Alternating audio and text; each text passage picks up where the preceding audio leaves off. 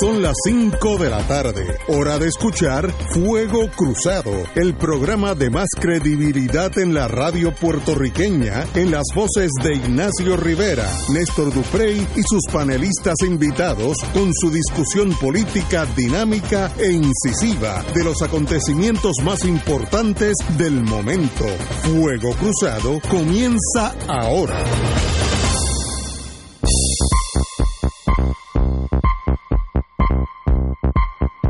Muy buenas tardes amigos y amigas de Fuego Cruzado. Estamos aquí empezando un jueves.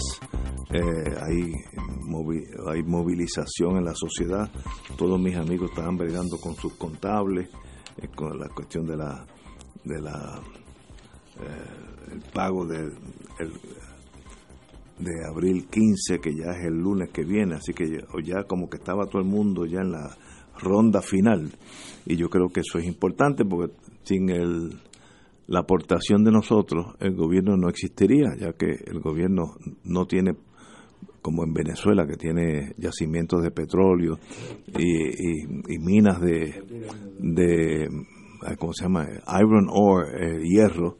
Eh, en Puerto Rico el gobierno no tiene esa, eh, esa productividad de dinero, así que depende de lo que nosotros le paguemos al año, los arbitrios, etcétera. Así que muy bien, todo el mundo cumpla con su deber y así la vida va a ser muy, mucho más fácil.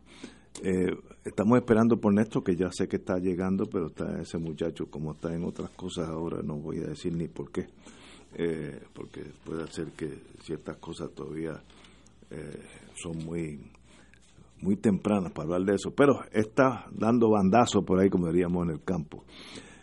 Hay una noticia que hay que analizarla con el sigilo de este programa, y es que se pierden los empleos full time hay que analizar eso eh, sin emociones.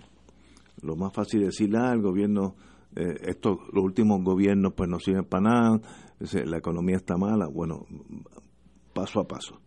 Eh, Puerto Rico perdió la 936 efectivo el año 2005. Eso es un hecho innegable, nadie puede refutar ese hecho. Ese era el eje de la economía. Eso era lo que producía millones de dólares, billones de dólares para la economía de Puerto Rico. Eso se fue y obviamente caímos en la rueda, una depresión que llevamos mucho antes de María, teníamos esa depresión. Y sencillamente pues la noticia hoy es que hemos, hemos perdido 9.000 técnicos de salud, 19.000 servicios protectivos entre la policía y policía de esa privada, etcétera, etcétera. Y si miramos los años empleados a tiempo completo, en el 2018, en enero del 2018, teníamos 750 mil personas que trabajaban 40 horas a la semana. Hoy tenemos 699 mil, otras palabras, 51 mil personas menos trabajando full time. Eh, a tiempo parcial hemos crecido de diciembre del año este que, que pasó, que eran 248, y ahí en diciembre tenemos que añadirle los trabajos seasonal, que entran por las navidades, que mucha gente coge trabajo part-time, pero hoy en día tenemos 267 mil em, empleados eh, que en febrero del 2019. Eh, bueno, eh, sencillamente pues hemos subido 19 mil empleos desde diciembre hasta hoy. Otras palabras, no hay duda que el empleo a tiempo parcial está creciendo en Puerto Rico y quiero ser analista sin emociones. En los Estados Unidos el mismo síndrome. Los empleados a tiempo parcial están creciendo vertiginosamente contra los empleados full time. ¿Por qué?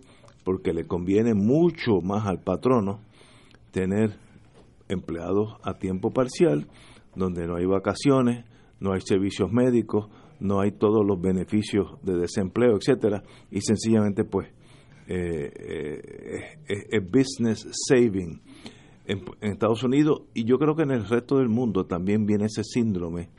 Eh, con la tecnología de hoy, pues no, se necesitan tantos empleados a tiempo parcial, a, tiempo completo, y uno pues tranza por tiempo parcial. Una tragedia para la humanidad, absolutamente así. Pero it is what it is. Las cosas son como son. No hay duda que Puerto Rico sigue en un declive. En enero del 18 teníamos 750 mil empleados a 40 horas o más, hoy tenemos 699 mil, 51 mil empleados menos en un año, básicamente un, poquito más de un año. Y los empleados a, tiempo parcial han subido eh, 19 mil en los, en los últimos meses. Es bueno, es malo, es, trágico, ¿qué se puede hacer? Ahora vienen todas las especulaciones, los economistas empiezan a disparar teorías, eh, pero ¿qué se puede hacer con esa realidad donde Puerto Rico perdió el eje de su, de, su producción, que era las compañías 976, y no ha habido otra, otra,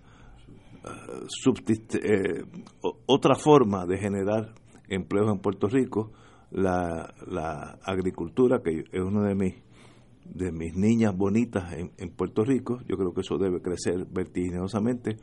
Hasta ahora, pues, tiene eh, ha, crecido, pero muy, muy lentamente. ¿Qué hacemos con todo este panorama? ¿Hay cura a esta realidad o la realidad es emigrar los jóvenes como se están yendo, cinco mil, cuatro mil al mes, para nunca más volver? Ese es el futuro de Puerto Rico. De verdad que no es, no es fácil estas soluciones compañero don Néstor Dupré. Mira, muy, buenas tardes. Buenas tardes a ti, buenas tardes a Marilu. hay que detenerlo todo. aguanta, aguanta. Darío. Darío. Darío de Casalta. De Casalta, ese hombre acaba de, es lo más grande. Nos acaba de obsequiar Como diríamos allá en, Mississippi, this side of the Mississippi, a este lado del río Mississippi, Darío es lo más grande en Casalta. Nos ha traído ahí unos, y unas cositas. Unos prosciutos, un queso, Ay Dios. Pero, sí, pero si no, si no. No lo anuncié mucho que. Sí, no, porque enseguida vienen eh, los picúas, como dicen en Cuba, los picúas, y se lo tumban. Pero aquí estamos. Néstor, ¿qué hacemos con esa realidad? yo creo que hoy hay que hablar de muchas. Eh, hay días que los las muestras de la realidad puertorriqueña se juntan y frente al distraccionismo que algunos nos quieren nos quieren sumir, nos enseñan la cruda realidad de, del, del país que nos ha tocado vivir, esta ciénaga en la que estamos sumidos, esta pesadilla que parece que no tiene fin y de la que pues la única forma de despertar es que pongamos en marcha esa revolución de las conciencias, esa revolución sin sangre, que el país exige y que es fundamental para cambiar las cosas. Esa noticia de esta mañana se le queda un elemento. Ese mismo periódico que publica esa noticia y que le dedica dos páginas a la grave crisis de la precariedad en el empleo en Puerto Rico, es el mismo que desde sus editoriales y desde sus páginas ha promovido la aprobación no de una, de dos reformas laborales que han destruido la legislación protectora del trabajo de Puerto Rico. Ese mismo periódico y los gremios de los cuales es portavoz han promovido en Puerto Rico el empobrecimiento de la clase media y lo han promovido para llevar a Puerto Rico a ser un modelo de un capitalismo salvaje que ha fracasado en todas partes del mundo. Nosotros somos la cola del neoliberalismo. Nosotros somos la cola de un neoliberalismo que fracasó en Sudamérica, que empobreció a Sudamérica, que fracasó en Europa, que empobreció a Europa y que ha sido la receta para la catástrofe social en la mayoría de esos países. Y nosotros estamos viviendo una catástrofe social. ¿Por qué no nos damos cuenta de que vivimos una catástrofe social? Porque hay unos medios de comunicación de los que afortunadamente nosotros no somos parte, porque aquí nos trae Darío de Casalta eh, jamones y quesitos, pero no es a cambio de que le hagamos una entrevista de relaciones públicas. hay unos medios de comunicación en Puerto Rico que se prestan a ser portavoces de esa machina, de esa machina de distraccionismo en que está sumido el país. Y que aplican la reforma laboral en sus claro, centros de en trabajo sus centros de trabajo. Hoy hay una noticia junto con esa que nos debe de dar una idea del Puerto Rico eh, que estamos viviendo. Esta mañana, cerca de aquí, en Valdrich, una señora a las cinco y pico de la mañana aproximadamente, llama al 911, una mujer de 55 años, para decir que había acabado de asesinar a su madre. La había asesinado primero dándole, creo que era con un martillo. No, no, con el martillo le dio después.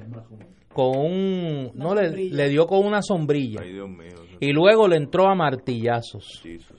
Lo curioso es que esta señora estaba lo suficientemente cuerda como para hacerle el relato de por qué llegó a esta situación tan desesperada. Su madre de 88 años, incapacitada, encamada, padeciendo de sus facultades mentales, había llegado a una condición de que ya pues la interacción con ella era imposible.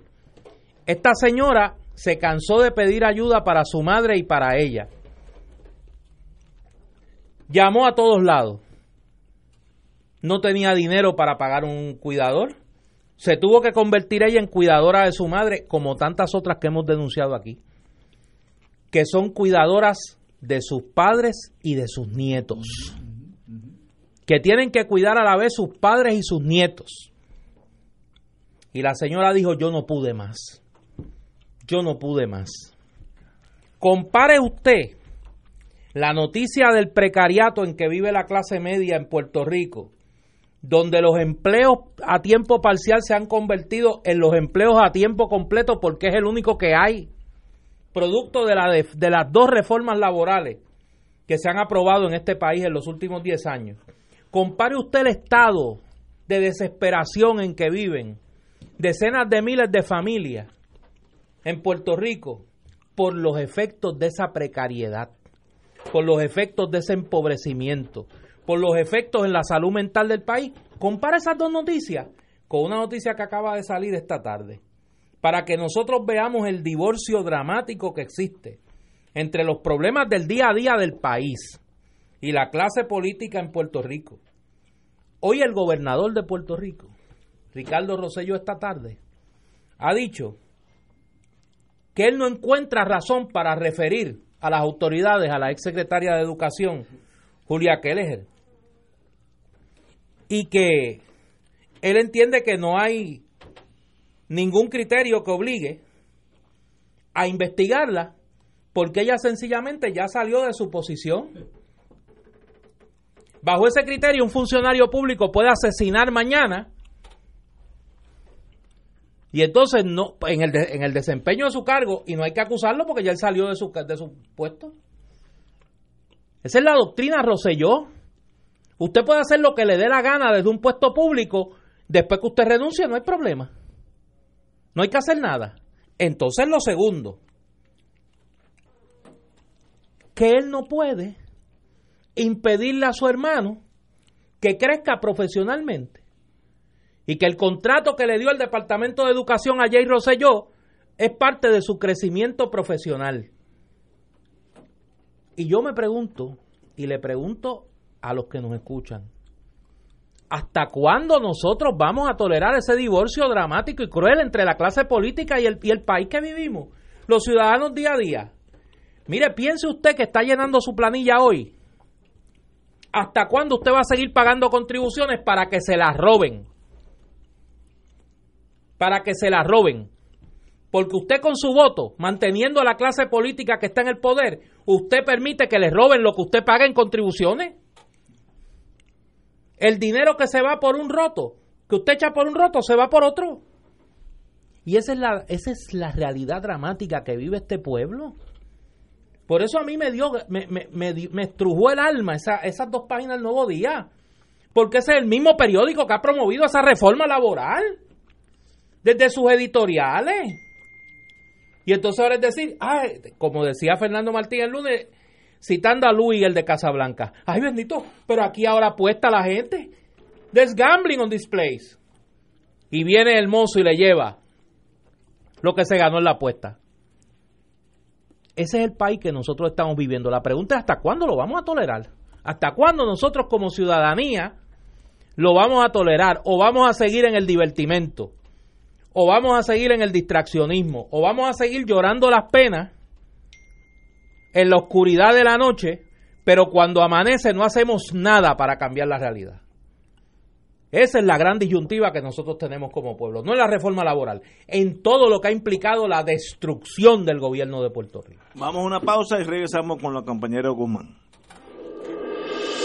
Esto es Fuego Cruzado por Radio Paz 810 AM. Y ahora continúa Fuego Cruzado. Comenzamos el programa indicando el descenso de los empleos de 40 horas, que es full eh, empleo a tiempo, a tarea completa, y el crecimiento del empleo a tarea parcial, que quiero indicar no es algo estrictamente puertorricensis, sino que en Estados Unidos se está dando el mismo síndrome, donde los empleos a tiempo completo están estancados, pero los de eh, tarea parcial están incrementando drásticamente. ¿Es bueno o es malo? Bueno, it is what it is. Compañera.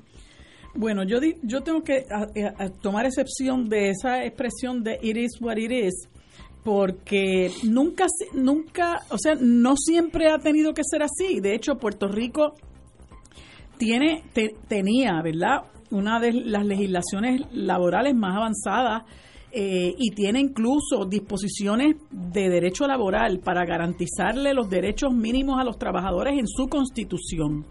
Pero ¿qué pasa?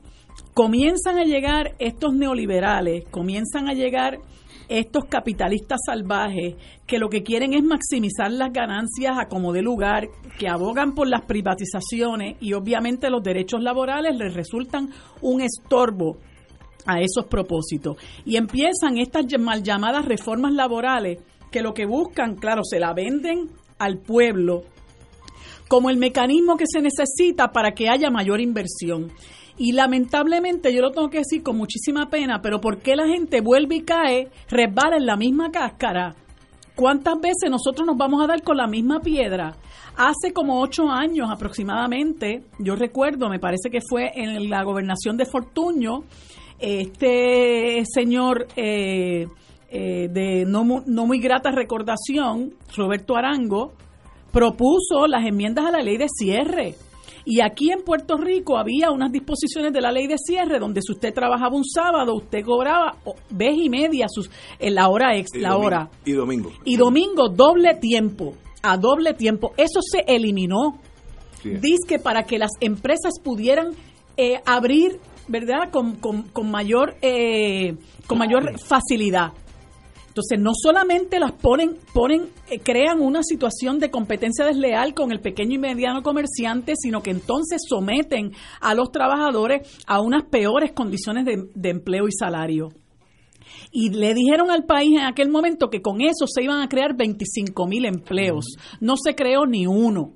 Entonces, con esa experiencia encima, lamentablemente la Grey fanática de este país viene y aprueba o respalda la mal llamada reforma laboral de Ricardo Rosselló, promovida a principios de, del, del año pasado ah, no, y esto iba a ser, olvídese, vuelven otra vez con la misma letanía de que esto va a traer mayores empleos, de que eh, todas estas eh, disposiciones laborales lo que son son un escollo para que vengan empresas a invertir y vuelven otra vez con el mismo sonsonete y la gente se lo compra. Lamentablemente, los eh, partidos que están en el poder, particularmente el PNP, porque tengo que decir que ellos son los que han promovido principalmente este tipo de reforma, eh, pues logran eh, eh, aprobar una serie de leyes que al pasar del tiempo nos damos cuenta de que lo que hacen es beneficiar a los grandes intereses, a los grandes empresarios, a los que quieren realmente maximizar sus ganancias, pero es a costa de reducir los gastos que representa el pagarle las buenas condiciones de empleo y sueldo a todos los trabajadores. Entonces ahí tenemos lo que pasó, eh, una de las, de las joyas de la, de la llamada reforma electoral, eh, de eh, reforma laboral, que representó el ampliar el periodo probatorio de tres meses a nueve meses. Entonces, ¿qué empezaron a hacer las grandes megatiendas? Votar la gente a los nueve meses y después yo recluto más gente y a los nueve meses vuelvo y te voto y recluto a otras personas o te recluto a ti también, pero entonces lo que hago es evitar que tú te conviertas en empleo, en empleado eh, regular, donde entonces sí yo tengo que garantizarte tu trabajo. Y ya hay unas disposiciones de ley que te protegen. Entre ellas, entre ellas la ley 80, que también se dieron a la tarea y eso fue una batalla campal. Porque no solamente con quitarte a ti días de enfermedad, días de vacaciones, eh, periodo probatorio también te querían este, quitar tu seguridad en el empleo. Entonces querían promover que el patrono te pudiera, que hubiera lo que, lo que se llama el employment at will. Ah, porque como en Estados Unidos eso existe, hay en Estados Unidos hay mucha mucho capital corriendo, mucha empresa corriendo, y ¿por qué no lo podemos hacer aquí? Claro, para que entonces a usted lo puedan votar al otro día simple y sencillamente porque al patrón no, le gustó el pantalón que usted se puso al otro día usted está en la calle sin problema ninguno. Esa es la reforma laboral que empuja este gobierno. Entonces, ¿qué es lo que pasa? Todo esto va en detrimento, en perjuicio de las mismas personas que votan por ello. Entonces uno se dice, pero ¿cuándo la gente va a coger conciencia en este país? Entonces, sale esta noticia tan triste de cómo ha crecido el empleo a tiempo parcial, porque eso es lo que la deforma laboral fomenta, el, el, empleo a tiempo parcial. En Estados Unidos, que Ignacio comenta mucho de que hay muy bajo eh, desempleo y que la gente tiene trabajo, mire, búsquese la calidad de trabajo que tiene la gente. Primero que es un país donde no hay movilidad social el otro día cuando tuve yo la oportunidad de visitar Washington, me quedé en un lugar y conocí a este caballero muy atento que nos atendió eh, en, un, en, un, en, un espacio del hotel, eh, creo que se llamaba Francisco, colombiano. Y Francisco lleva 36 años en los Estados Unidos. Y yo le decía a mi compañera Wilma Reverón, Oye, Wilma, tú sabes lo que son 36 años y al sol de 36 años en este país, el país más rico del mundo, tú todavía eres mesero. Entonces, no conforme con eso, hay mucha gente que tiene que tener dos y tres trabajos. Claro, tenemos trabajo. ¿Cuál es la calidad de ese trabajo? Dos y tres trabajos donde lo que se pierde es calidad de vida que es una de las cosas que narra uno de los jóvenes que, que entrevistan en esta noticia, donde él dice, yo tengo dos trabajos y estudio una maestría, yo no tengo tiempo para mí, no tengo tiempo para mi familia. A eso es a lo que aspiramos realmente. O antes cuando teníamos nuestros empleos eh, a tiempo completo garantizados era mejor. Y usted trabaja de 8 a 5, de 9 a 6 y llega a su casa y puede compartir con su familia y acostarse a dormir y tener un sueño placentero por espacio de 6, 7 horas. No que ahora usted tiene que entrar a las 9 y a lo mejor son, es la 1 de la mañana y usted está llegando a su casa de su segundo trabajo. ¿Es esa la calidad de vida a la que aspira este país? ¿Es ese el, el producto que le vamos a seguir comprando a estos eh, mercaderes del templo, que son los partidos que se turnan en el poder y particularmente el PNP. La noticia dice también que esta, esta eh, reforma o, esto es, lo que se vive ahora laboralmente, de que hay mayores empleos a tiempo parcial que completo, ha afectado en su gran mayoría, en su inmensa mayoría a las mujeres. Porque no hay mujeres en su la, sobre todo las que las que son madres custodios que aguante ese empuje una mujer no puede aguantar ese empuje porque tiene que cuidar a sus hijos, porque tiene que llegar a su casa a bañarlos, a, a, comer con ellos, a sentarse a estudiar con ellos, aunque tenga un compañero varón que haga también esa, esa tarea. Pero muchas veces, si usted tiene un compañero que tiene que hacer esa doble eh, turno de trabajo, pues entonces yo me tengo que quedar cuidando a mis hijos. Y quién sabe si ese segundo trabajo también la mujer lo necesita por la precariedad en la que nosotros estamos viviendo. Pues las mujeres, como casi siempre, son las más perjudicadas. ¿Y qué dice el secretario del desempleo aquí? Carlos Saavedra, ah, que aquí había unas medidas fabulosas para las mujeres, entre ellos el maletín empresarial, siguen cargando con el maletín empresarial. ¿Cuántas veces he escuchado yo lo del maletín empresarial? Y yo quisiera que alguien me diga de qué nos ha servido a las mujeres el maletín empresarial. O sea, más allá de, de una mera carta de presentación. Porque aquí el maletín empresarial yo no sé todavía ni para lo que es. El mismo empleador único dicen que no lo van a poner en función hasta, hasta, hasta julio del 19, que eso es parte de la reforma laboral. A, a un año y pico de las elecciones es que van a poner a funcionar y que el empleador único. O sea, esto es una tomadura de pelo, una nueva tomadura de pelo. Afortunadamente, por las razones que sea, aquí no se aprobó la derogación de la ley 80 que la estaba impulsando a pie juntilla y a todo, a, todo fuete la Junta de Control Fiscal. Y afortunadamente por la por la presión y el vínculo que tiene Rivera Chats con, la, con cierto liderato obrero, eso no pasó. Pero eso era lo que, lo que, lo que faltaba, esa era la tapa del pomo por lo menos nos quedamos con la ley 80, pero entonces hay muchos patronos, entre ellos patronos medios de comunicación que han apoyado la deforma laboral, que la han utilizado en sus propios centros de trabajo. Y aquí hay un montón de gente que ahora se está quedando sin, eh, sin trabajo, que lo que tienen son trabajos eh, precarios y que eso no les sirve para usted poder comprarse un carro, comprarse una casa, entrar en algún tipo de transacción que le requiera a usted eh, un, un, trabajo seguro. O sea, hasta ahí ha llegado la cosa. Usted olvídese de, aspirar a comprarse una casa, que le, le, da en alguna medida un poco de estabilidad. No puede, porque con un trabajo a tiempo parcial usted o transitorio, usted no puede eh, presentarle eso a ningún acreedor. Sea que esto nuevamente vuelve a ser una tomadura de pelo a la gente y yo lo recalco para que la gente tome nota y decidamos cuándo vamos a dejar de creerle a los políticos que lo que hacen es coger los chavitos que tenemos que pagar todos el próximo 15 y embolsicárselo o repartírselo a los amigos parientes y dolientes. Ya estamos cansados de vivir lo mismo. Y, y, y es momento de que dejemos la quejadera y nos tiremos a luchar realmente, tomemos acción porque ya es algo que nos está afectando a todos como país. Tenemos aquí una pausa, yo quiero regresar a este tema, un tema muy trágico para Puerto Rico, pero hay que hablar de él. Vamos a una pausa. Fuego Cruzado está contigo en todo Puerto Rico. Y ahora continúa Fuego Cruzado. Amiga, amiga, yo no, no, quiero decir que estoy en discrepancia de los compañeros, porque son gente inteligente y analizan muy bien todo. Yo voy a añadir otra, otra versión, que no es contradictoria a la de los compañeros.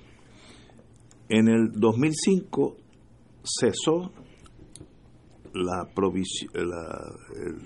el, estatuto federal que permitía la que, que, las compañías americanas pudieran producir en Puerto Rico bienes y servicios y tuvieran exención contributiva en Estados Unidos, la 976 en otras palabras. Eso fue una bonanza que vivimos 20, 30 años de una magnitud que muy pocos puertorriqueños pueden concebir la magnitud del dinero que generaba Puerto Rico en esos años. Yo lo sé y el Provost Marshall lo sé porque estuvimos envueltos en ese mundo de manufactura. Eran decenas de billones de dólares al año. Eso era un hecho sin... Eso no se puede discutir, eso era así. Cuando por las razones que fueran, y no queremos entrar en eso porque entonces me he hecho llorar, eh, murió la 976. No, pero es que... No, es que eso hay que decirlo. Aquí hubo un gobierno, el del padre del actual gobernador, que pidió la muerte. Que no la, no la defendieron. No, no, no, pidió la muerte de las 936. Bajo el gobierno de Reagan, vino la, la propuesta y el gobierno de Puerto Rico se allanó a la eliminación. Major mistake, un error no, no, déjame, déjame corregirte. Déjame corregirte porque hay, hay un error ahí.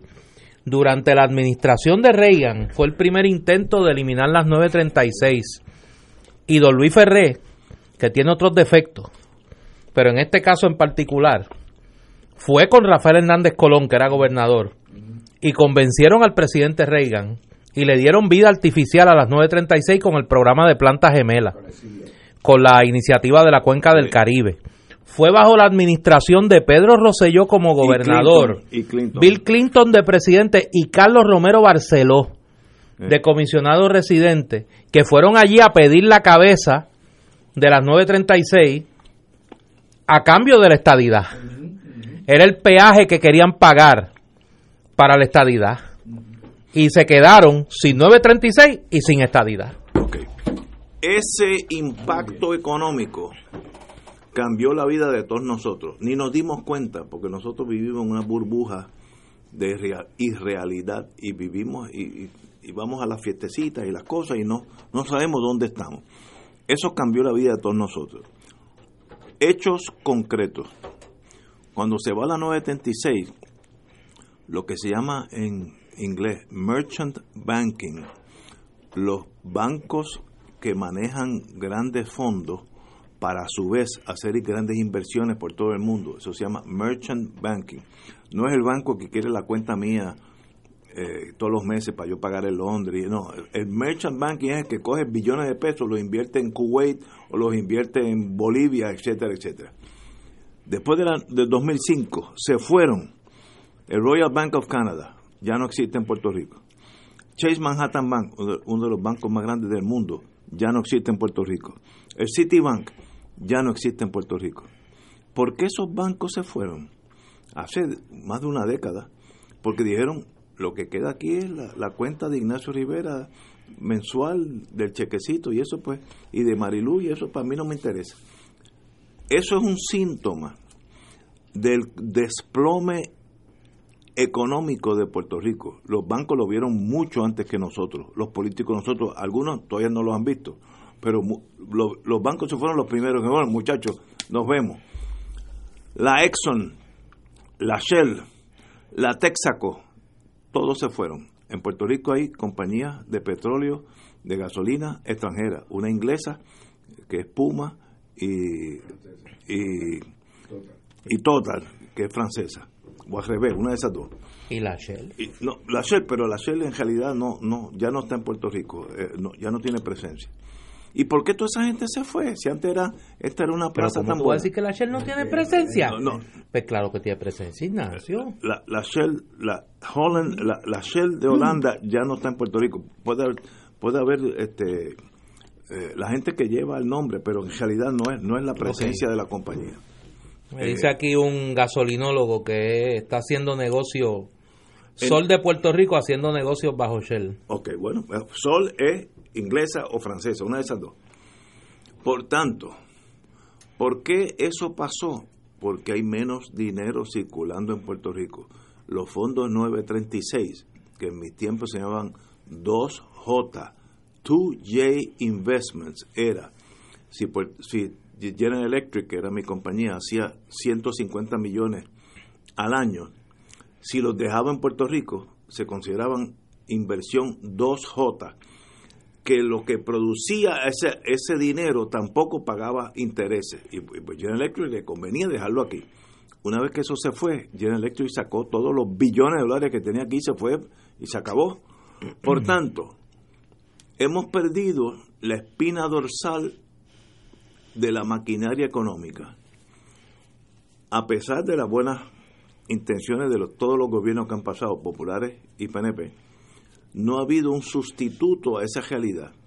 No hemos podido eh, inventarnos otra cosa que produzca una, una quinta parte de lo que aquello producía. Por tanto, todos nosotros nos empobrecimos eso no tiene nada que ver con María. Esto, aunque no hubiera María, los problemas van a ser más o menos lo mismo. Es más, según los economistas, María ayudó porque trajo dinero a Puerto Rico. Así que. Eh, ¿Le trajo dinero a quién? Le, trajo dinero a inversión. Por eso, Toda esa construcción que está sucediendo es dinero de FEMA. Pero yo tengo yo tengo que tomar la excepción de un comentario que tú haces. De que tú dices de que no hay dinero en Puerto Rico. No hay dinero. En Puerto, Rico hay dinero. Tú ayer hablaste de que en el Departamento de Educación solamente ah, Julia Keller repartió un billón de dólares en contrato. Estoy de acuerdo. Sería interesante ver. Esto cae bajo la renglón mío de pillaje. No, no por eso, pero ahí es que voy. Yo recuerdo cuando yo comenzaba en la legislatura, allá para 1991, cerca de esa fecha, la Contralor de Puerto Rico era Iliana Colón Carlos, querida amiga, que esté allá en la patria celestial.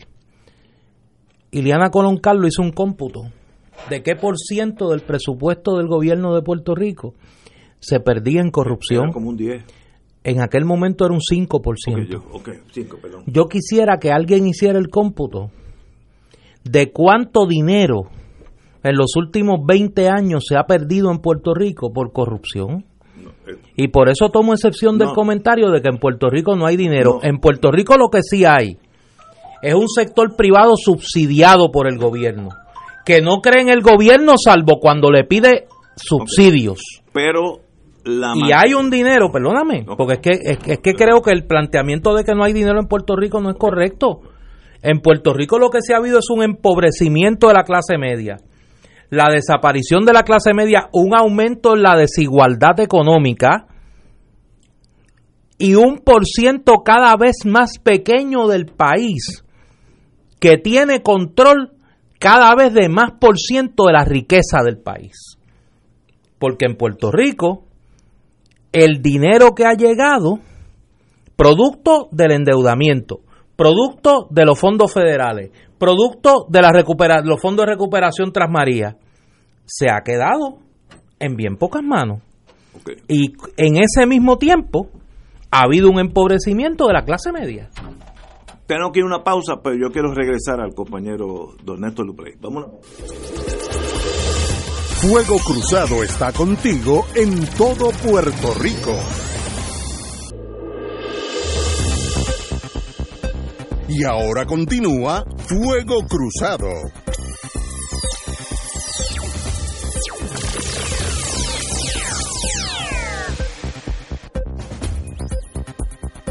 Señores y señores, eh, regreso. Ah, tú tienes una noticia que acaba, de entrar. Que llega una noticia de último minuto.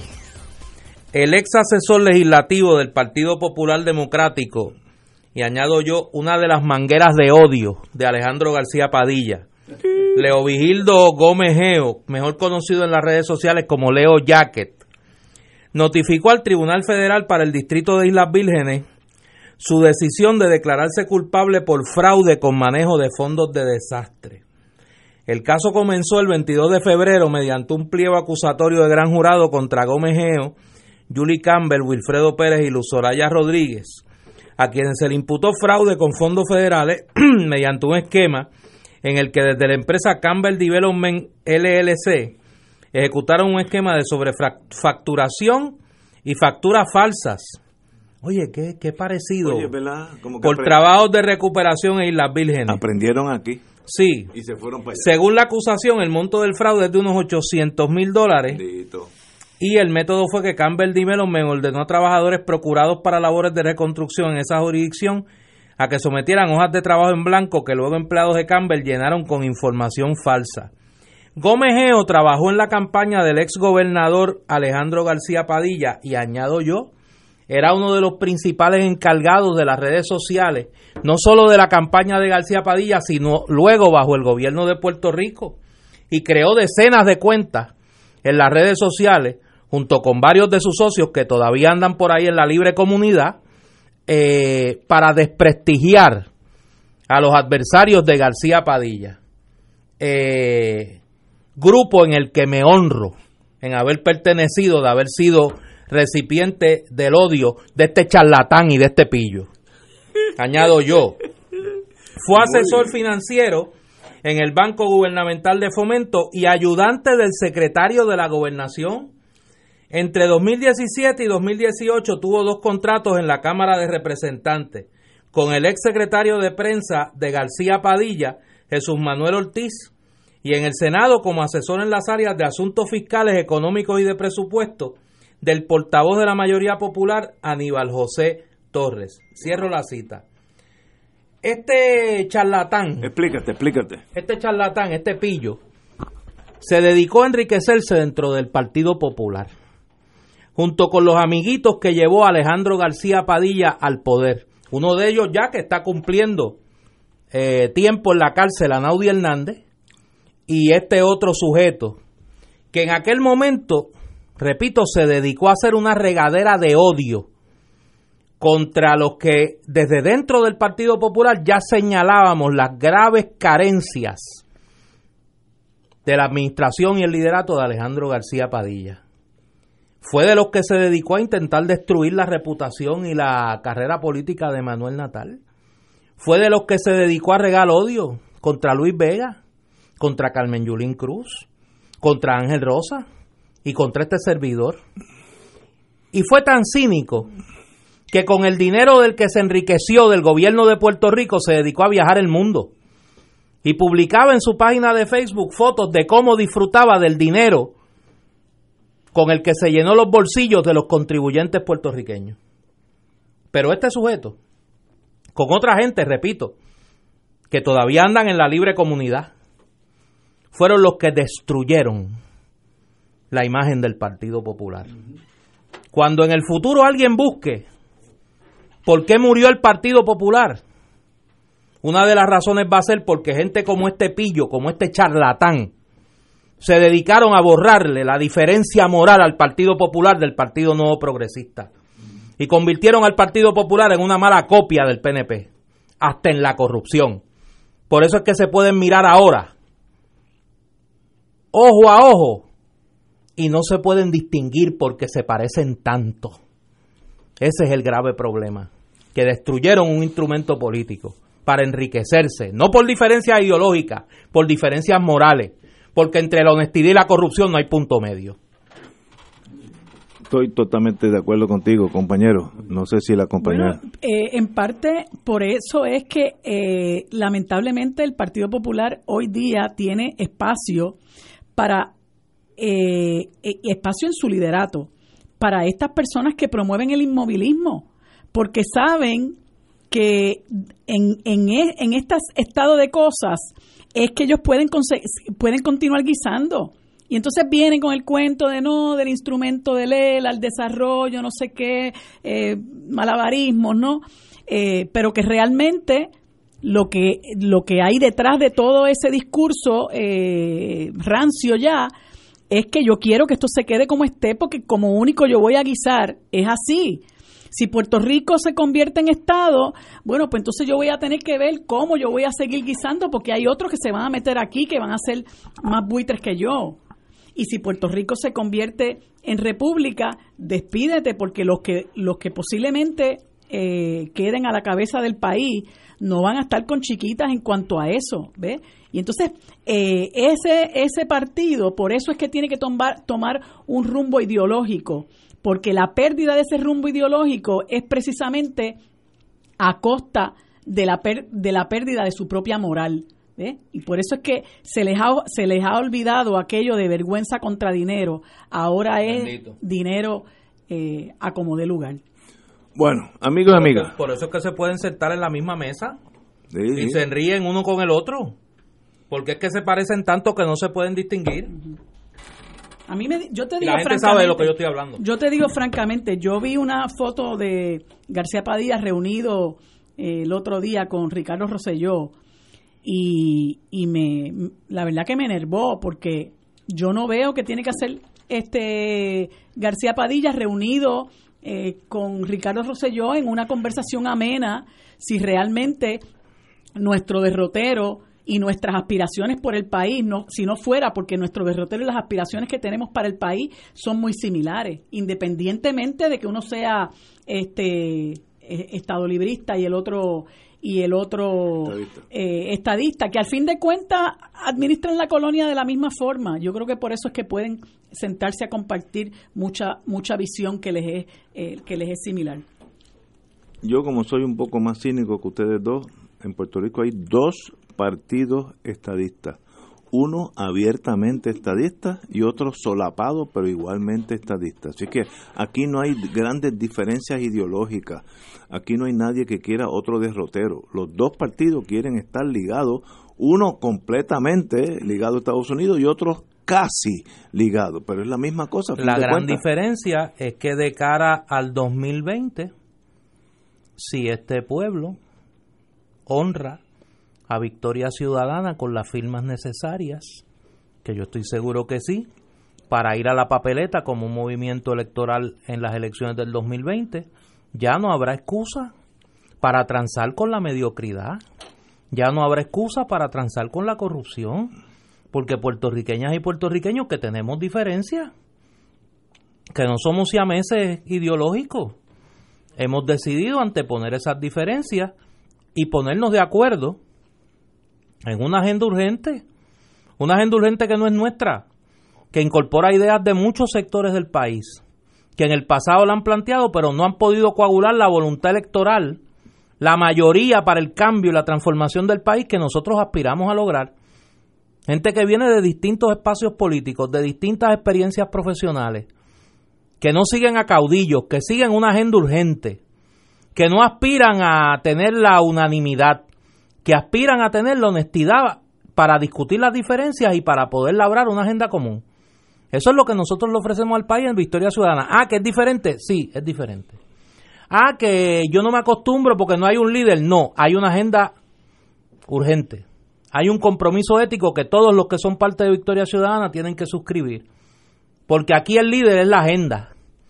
Aquí el líder o la líder es la agenda común. El líder o la líder es el compromiso ético. Aquí el líder o la líder es el país que le vamos a entregar un instrumento electoral cuando lo inscribamos para que decida cómo lo va a organizar, a quienes quiere de candidatas y candidatos, cuál es el derrotero que quiere seguir, para por fin darse una victoria y que dejen de ganar los mediocres y que dejen de ganar los corruptos y que podamos comenzar la transformación urgente que este país necesita. Esa es la gran diferencia de cara al 2020 que ya no hay excusa para el pesimismo, que ya no va a haber excusa para la desesperanza. Ah, que el país decide no cambiar. Pero por lo menos yo no moriré con el remordimiento de que no se le dio al país una oportunidad para emprender ese cambio. Y esa es la gran diferencia. Señores, tenemos aquí una pausa y regresamos con Crossfire. Fuego Cruzado está contigo en todo Puerto Rico. Y ahora continúa Fuego Cruzado. Quiero volver a la cuestión de economía, ya que hubo unos pequeños eh, interrupciones por noticias que son tal vez hasta de más envergadura o más emociones. Cuando se muere la fase productiva del país, el país deja de acumular bienes, dinero, que a su vez se tornan bienes y servicios por vía los bancos, etcétera, las inversiones. Y Puerto Rico se ha ido secando, como dije anteriormente, tres de los principales bancos en Puerto Rico ya se fueron, no existen, eh, cerraron y se fueron. Y eh, lo que decía el compañero Duprey, que tiene razón, pues miren, en, en educación esta señora dio 990 y pico de millones de dólares en contratos, pues eso es un asalto, eso es igual que bank robbery, robo de banco, pero con, más, más sutil. Pero ese dinero no es que el país lo produjo, esos son asignaciones federales que vienen a Puerto Rico, la carretera, eh, salud, la policía, vienen asignaciones federales con o sin razón, no estoy entrando en eso. Eh. Y Puerto Rico pues lo administra mal, según el presidente Trump, que lo ha dicho públicamente. Y tampoco está tan equivocado el presidente Trump. Hay algo de realidad en eso. Pero la fase productiva, lo que nosotros producíamos, que eran decenas de millones de dólares al mes, eso se ha ido secando. Queda la industria farmacéutica, que yo diría que tiene como un 25% del ingreso del gobierno de Puerto Rico, es esa industria farmacéutica. Así es que esa es la, la, joya de la corona en este momento en la economía es eso. Pero antes, antes habían mucho más poderosos General Electric, Westinghouse, Digital, Square D, te puedo decir, 20 eh, compañías grandes que estaban aquí que ya no existen. No hay sustituto, por tanto tenemos que vivir con menos porque estamos produciendo muchísimo menos dinero. Y eso, igual que si en la casa de usted hay tres salarios y de momento uno se muere u otro se retira, pues tú tienes que ajustar tu presupuesto a esa realidad. Puerto Rico no lo ajustó, lo que hizo que empezó a coger prestado, diciendo, bueno, vamos a coger con la credit card hasta que esto dé irresponsablemente por varios gobiernos, tres o cuatro de los últimos gobiernos hicieron lo mismo, y estamos ahora sin crédito, no hemos pagado ni un centavo de la deuda, ni un centavo de los intereses hace más de dos años. No hemos mejorado en nada la, el Power Generation Group, lo que genera electricidad en Puerto Rico, las turbinas, que es la inversión bien grande. Estamos usando turbinas de hace 30, 40 años hasta que un día no de más y vamos a estar con apagones por tres o cuatro meses, si es que alguien nos da crédito para comprar otra turbina, porque ahora mismo no hay crédito. Esa es la realidad de Puerto Rico, patética. ¿Qué soluciones tienen? Miren, yo tengo que ser sincero, yo no sé si tiene solución. Me, me da mucha pena decir lo que estoy diciendo, pero yo no sé si tiene eh, eh, eh, los jóvenes que son más inteligentes que nosotros dicen, espérate, la solución mía es, me voy a Kentucky y allá soy químico. Eh, mis hijos son ejemplos de eso, de cuatro cuatro se fueron, ya viven una vida plena, eh, llena de futuro. Eh, la decisión algunos de ellos es si me quedo en este empleo o me voy con el otro que me ofrece más, porque me tengo que mover de estado, etcétera, etcétera. Mire, se está yendo la juventud porque tienen que irse porque no hay empleo. Si tú te gradúas ahora mismo de ingeniero químico, ¿qué vas a hacer en Puerto Rico? Si te gradúas ahora mismo de médico, ¿qué vas a hacer en Puerto Rico? Maestro, eh, hay empleo para maestros en Puerto Rico. Las escuelas están achicándose, las privadas se están achicando porque hay menos. Pero eso es culpa de quién? No, no, eso no es culpa de la, gente. eso es culpa de lo que han hecho los gobiernos en este país que han hecho el país cada día más inviable. Pero vamos a estipular eso. Pero ¿qué solución tiene? Pues ahí se tranca el domino. No, no se tranca el Ese maestro, no, si está buscando ¿qué solución tiene? Yo no sé. Lo que pasa es que tiene que haber un proyecto de país, eh, eh, Ignacio, para que nosotros creemos el desarrollo económico que necesitemos para ser autosustentable. Pero en la medida en que nosotros hacemos este país, un país dependiente de los Estados Unidos, un país que responda a los intereses de los eh, dueños del capital, de los que eh, inversionistas extranjeros, de los que se vienen a establecer aquí para sacar las, las ganancias del país. Y aquí no se crea las condiciones para nosotros a su vez establecer la estructura económica que necesitamos para que el país sea sustentable para sus propios habitantes, por supuesto que la gente se va a ir, pero, este no es el país al que aspiramos muchos de nosotros, por eso es que estamos en contra de los partidos principales que se han turnado en el poder porque no responden a los intereses del país, no responden a una visión de país. Bueno, los estadistas ahora tienen el discurso descarado a mi juicio de que nosotros no somos país lo ponen en las redes sociales que Puerto Rico no es un país y eso es lo que están divulgando todo el tiempo. Ese es el lunatic fringe. Pero es porque esa es la visión, o sea, ¿cómo tú vas a tener una visión de país si tú no crees en el país? Tú dices que esto es un territorio, una colonia. El otro día yo leía a Carmelo Ríos diciendo que esto es un departamento. Yo dije, no faltaba más. Pero, o sea, ¿hasta dónde vamos a llegar? No, no, porque te vas a afectar. Pero entonces, si no tienen una visión de país porque no creen en el país, pues el país, lo que para ellos es un reguerete de gente, un territorio, se lo entregan al mejor postor. Por eso es que tú ves que no son capaces ni siquiera de crear la infraestructura para que aquí haya una transportación marítima decente para la gente de Vieques y Culebra, porque ni eso les importa. Ellos les le entregan el país al primer postor y crean las condiciones para que la gente se vaya, para que haya, comience un desplazamiento y una sustitución de población.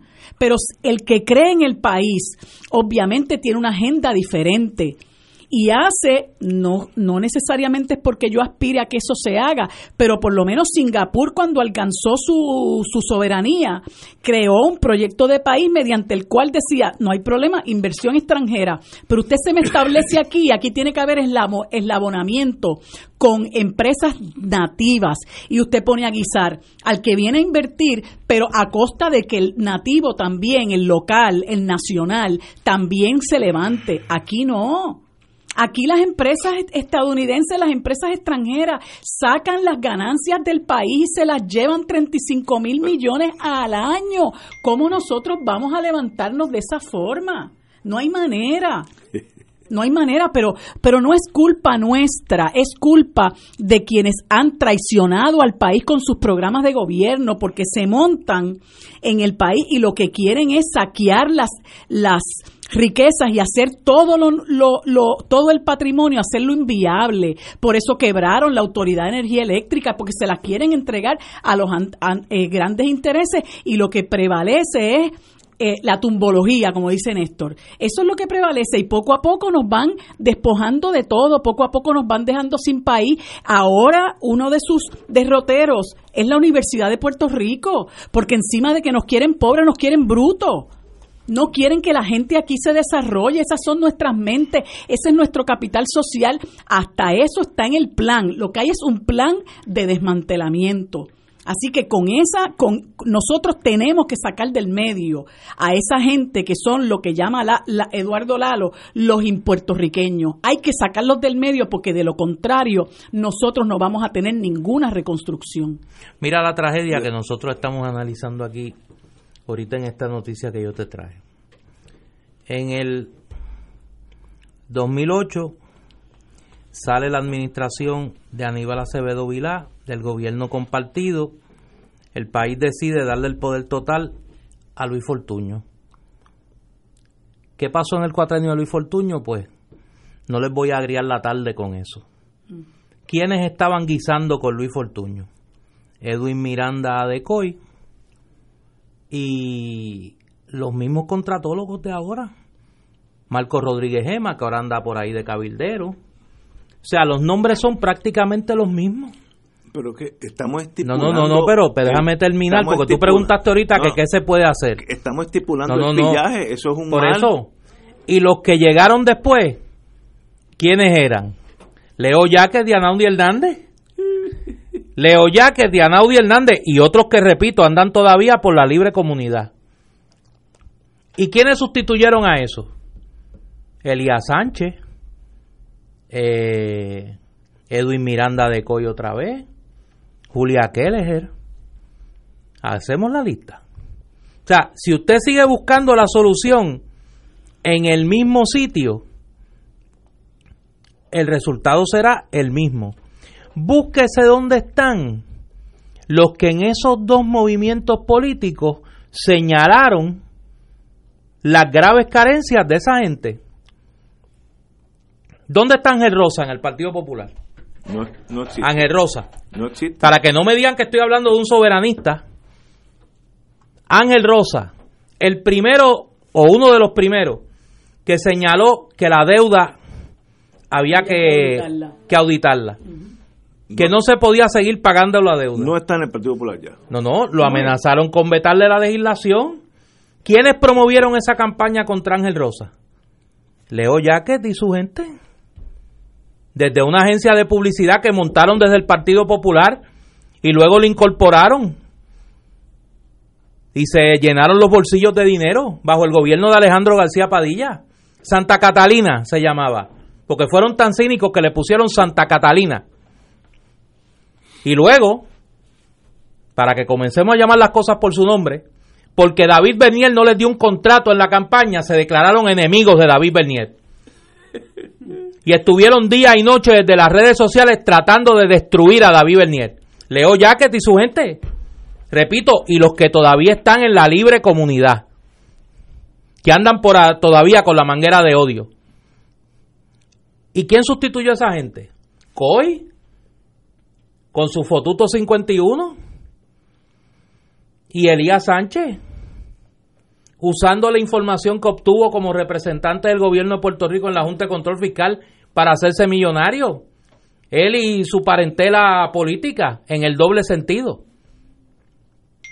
Y entonces el país tiene que decidir si sigue apostando a esas claques con el problema de que los pocos que dentro de esos partidos señalan y ahorita vamos a hablar de un caso como de, un caso actual que es el caso de la Boy pues ya sabemos cómo les va. Ya sabemos cómo les va. Y yo creo que esa es la decisión que hay que tomar. Ah yo estoy de acuerdo contigo. Si el país sigue apostando a lo mismo el resultado será el mismo. O peor. O peor. El país tiene que romper con ese ciclo de violencia política que sufre cuatrenio tras cuatrenio. Pero aquí hay dos partidos, y no, no quiero entrar en la cosa emocional de los partidos, porque entonces vamos a estar aquí cuatro años hablando lo mismo. Aquí hay dos partidos que más o menos quieren lo mismo, que es una relación bien estrecha con los Estados Unidos. Ahí está el 94% del voto o más de Puerto Rico, entre los dos partidos mayoritarios. Ustedes quieren otra alternativa que yo no tengo problema con examinarla, pero rompe con esa esa cercanía a los Estados Unidos o ustedes quieren decir yo me voy por la vía de Jamaica, Santo Domingo, Trinidad, Tobago y yo me voy al pelado lo que sea y que salga el tiro por donde sea. Ese 94 no va a irse con ustedes. Ese 94 quiere una relación bien estrecha con Estados Unidos. Entonces, las alternativas que tenemos ante esta realidad, realidad, son bien pocas, porque el 94% del voto no quiere cambio en torno a alejarse de Estados Unidos alejarse de Estados Unidos. ¿Cuánta gente no le rendía pleitesía a Julia Keller cuando la nombraron? y hoy todo el mundo la está repudiando. la gente crea conciencia y la gente tiene que saber que eso no siempre tiene que ser así. Hay 200 naciones en el mundo, más o menos. Ninguna quiere una relación estrecha con los Estados Unidos, puede tener una amistad, relaciones comerciales, relaciones cordiales, relaciones diplomáticas, no hay problema con eso. pero es que la gente tiene que entender que más adelante vive gente y que esa relación estrecha, como tú la llamas, lo que nos ha hecho es daño. Este país tiene un 58% de nuestra niñez viviendo en niveles de pobreza. Aquí hay una tercera parte de nuestra población que depende en cierta medida del, del programa de asistencia nutricional que los federales los reducen a capricho.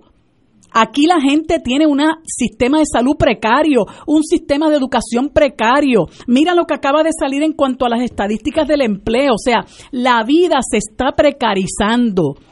Entonces, esa es nuestra realidad. Relación estrecha para qué? Esa gente se está saqueando los chavos. aprovechan la, aprovechan la, la, cláusula territorial y la cláusula de comercio interestatal para impedirnos a nosotros nuestro desarrollo económico con tal de que tú no le toques a ellos su chavito. ¿Ah? Y no, no podemos ni ponerles impuestos por el transfer pricing, ni ponerlos a pagar impuestos a todo ese montón de compañías extranjeras que están saqueando nuestro país y que se están aprovechando de que el puertorriqueño consume para entonces no invertir, pero sacar las ganancias del país. Relación estrecha para qué? para beneficio de ellos exclusivamente mientras nosotros seguimos comiéndonos el polvo. Pero, ok, tu premisa es, si salimos de los americanos, Puerto Rico estaría mucho mejor mira alrededor tuyo, había quien está mejor que nosotros. Hoy, hoy. Válgame Cristo. No, no, Jamaica, Santo Domingo, Haití. Eh, Santo Domingo tiene un crecimiento de 7%. Y nosotros lo que tenemos es un decrecimiento Muy bien, eh, constante desde no sé cuánto, bueno, ya de una recesión, ya estamos en una depresión. No mires al futuro, mira hoy que todavía llegan los dominicanos en, Yola. ¿Por qué llegan en Yola? No, pero ¿por qué llegan, menos. Pero, Aquí no se van en Yola, se van en avión porque hay una cosa que se llama ciudadanía americana que les permite comprar un pasaje y hacer una maleta. Pero déjame terciar un momento la, la premisa es de ustedes. Pero ¿a dónde llegan los dominicanos en Yola? ahora Aquí, mismo. Aquí. ¿Cuánto hace que tú no ves una yola de dominicanos no, llegando a Puerto no, no, Rico? no. Yo- o yo- una noticia de que diga que dominicanos no, no. naufragaron porque espera. llegaron y fueron capturados. Como tú sabes, yo tengo buenas relaciones con el, con el Coast Guard. Acá rato paran yola, acá rato se viran yola y se muere todo el mundo. Eh, esto, la gente ni se da cuenta. El, el futuro de Puerto Rico es cortar las relaciones con Estados Unidos. Si ustedes se van por esa ruta, no sacan ni el 1%. No es cortar ni las el 1. relaciones, es que no hay que cortar las relaciones. Ese es el discurso con el que hay que romper. Tú no tienes que cortar relaciones con los Estados Unidos, pero ellos por su lado y nosotros por el nuestro, aunque tengamos vínculos diplomáticos, comerciales, de hermandad, de lo que sea, no tenemos nosotros que ser, que, que, que, que romper por los, cor- cortar por los sanos. Para empezar, nosotros nos tenemos que sentar a negociar porque ellos aquí han creado mucho daño económico y tienen que resarcir. Eso Y no va a pasar. Bueno, Eso pero eso no hay que va a pasar. negociarlo. No hay este, que negociar nada. Eso hay que negociarlo. Yo conozco eh, los imperios. No importa, pero es que para nosotros acceder a la independencia, como no nos podemos atrincherar en la en el Cerro Punta de Jayuya, nosotros tenemos que negociar la salida y parte de esa negociación es ustedes nos tienen que dar unos chavitos para la transición, eso es una cosa totalmente normal y que a ellos no les puede extrañar. Una negociación puede dar base a todo eso. Ah, que a lo mejor no lo podemos negociar con Trump, no sé. No, no. Pero tiene que llegar un momento en que ellos mismos creen conciencia y digan, oye, hello, nosotros somos la nación de la democracia, el paladín de los derechos humanos y tenemos una colonia hace 120 años allí que no ha podido levantar cabeza y que cada vez va para atrás y para atrás y para atrás. Claro, se requiere una clase política con conciencia, no una clase política que mira para el lado y que nos trata a nosotros como si fuéramos un reguerete gente Pero- y nos patea en el piso. Pero vuelvo y digo, si la solución de todos los problemas de Puerto Rico es salir de los americanos, no sacan un por ciento del voto. A menos que una revolución armada, como pasó en Argelia, no estoy, yo no estoy diciendo que es imposible, pero cuesta muerte. Y- ah, que es posible. Nos Sí. ha costado muerte. No, ya. no, no, no, pero estamos hablando de cientos de miles de muertos. Y pasó y Argelia, uno de cada ocho argelinos murió en la guerra de liberación, como ellos le llaman, pero hoy son independientes, con todos los problemas que tengan. Pero no va a ser como ustedes dicen que vamos a negociar y Estados Unidos nos va, nos va a No, dar no, no, tanto como usted- dinero. espérate, espérate, Ignacio. No, como ella- usted- como la compañera. Por eso, como ustedes dicen, No, no, no, no. cuando, Vamos- vamos a la pa- pausa, va- vamos a una yo pausa. los escucho a ustedes, yo Eh, quiero decir Y usted algo. tiene... Usted, No, no, usted, yo- usted tiene la palabra. Lo mío lo voy a resumir bien corto. No, pero es bonito, si es, parece A lo mejor la vía aquí. de Néstor es más fácil. Por eso. Señores, cójanlo suave porque ustedes me alteran. entonces- No, no, tú eres el que está no, alterado no, ahí, no, porque es que no, es que me sube. Cuando el mundo de uno se está acabando, uno se pone Eh, así. el- Y ese mundo de la Guerra Los- Fría. Los blancos argelinos. No, no, ese mundo de la. Guerra Fría, ese mundo de los buenos y los malos, Sí. ese mundo de que o es el comunismo o son las libertades. Sin Estados Unidos la gente se muere de hambre. Ustedes lo que quieren es la catástrofe, el apocalipsis. Ese mundo se acabó. Vamos a una pausa y regresamos con la apocalipsis. Esto es Fuego Cruzado por Radio Paz 810 AM. Y ahora continúa Fuego Cruzado.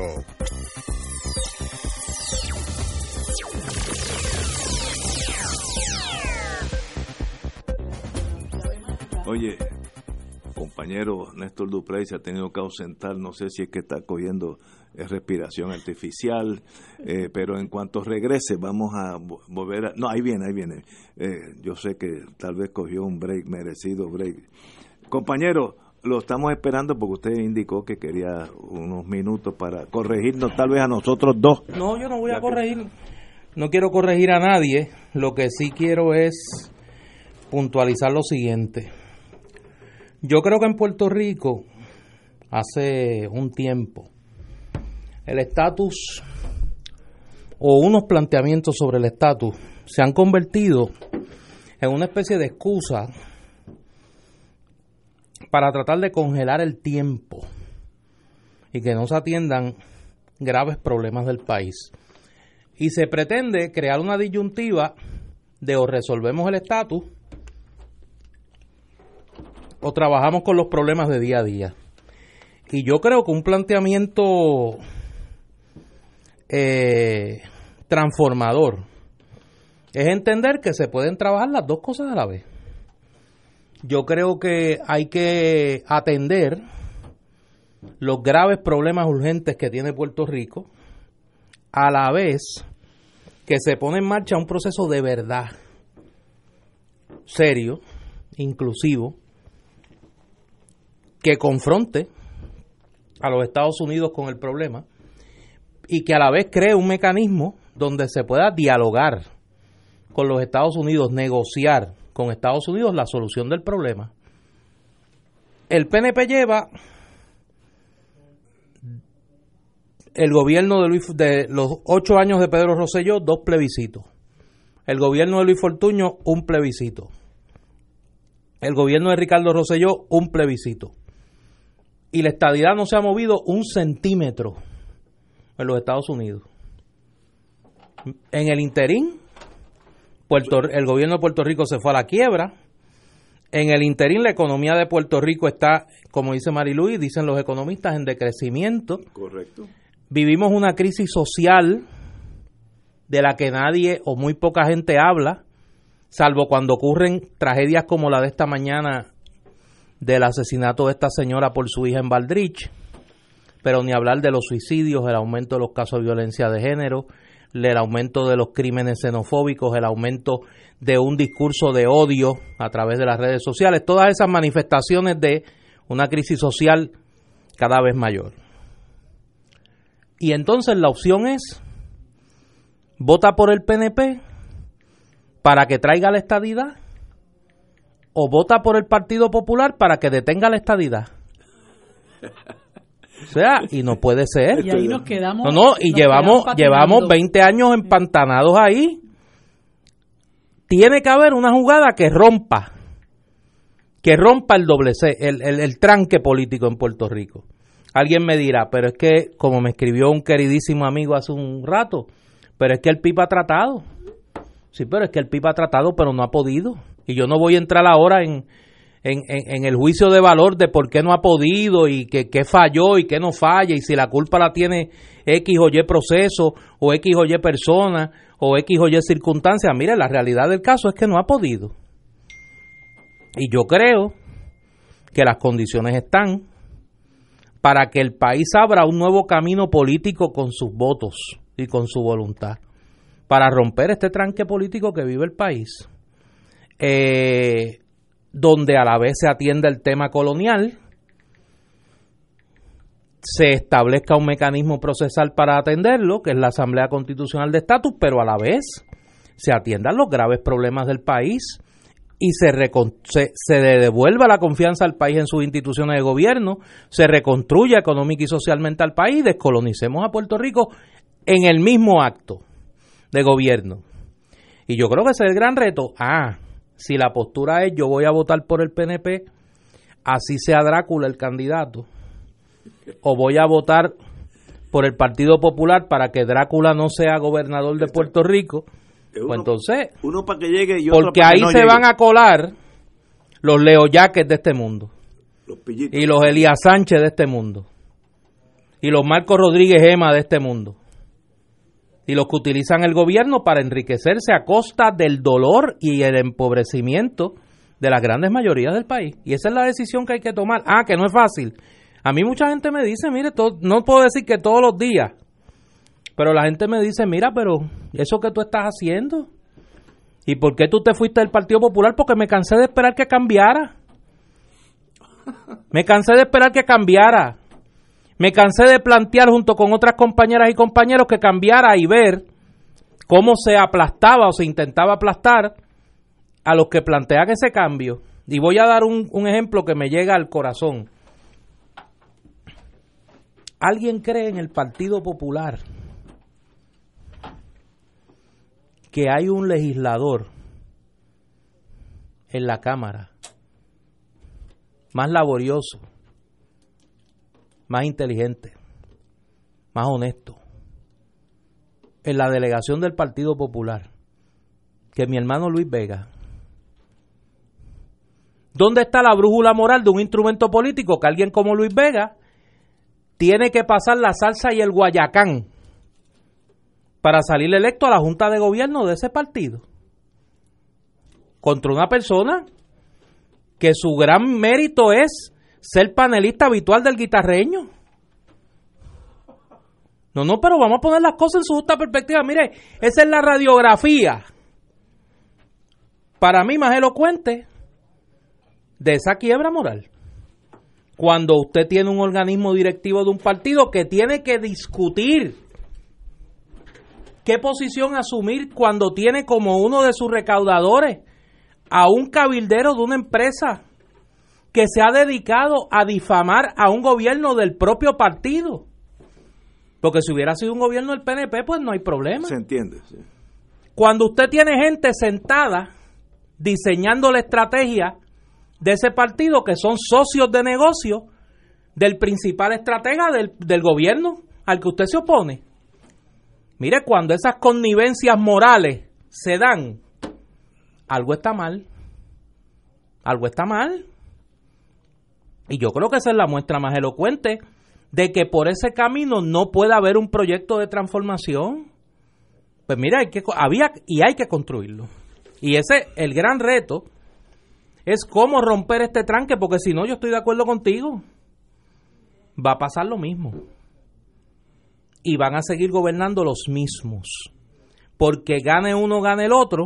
Es lo mismo. Los contratos se reparten entre los mismos. Y se tapan las espaldas los mismos.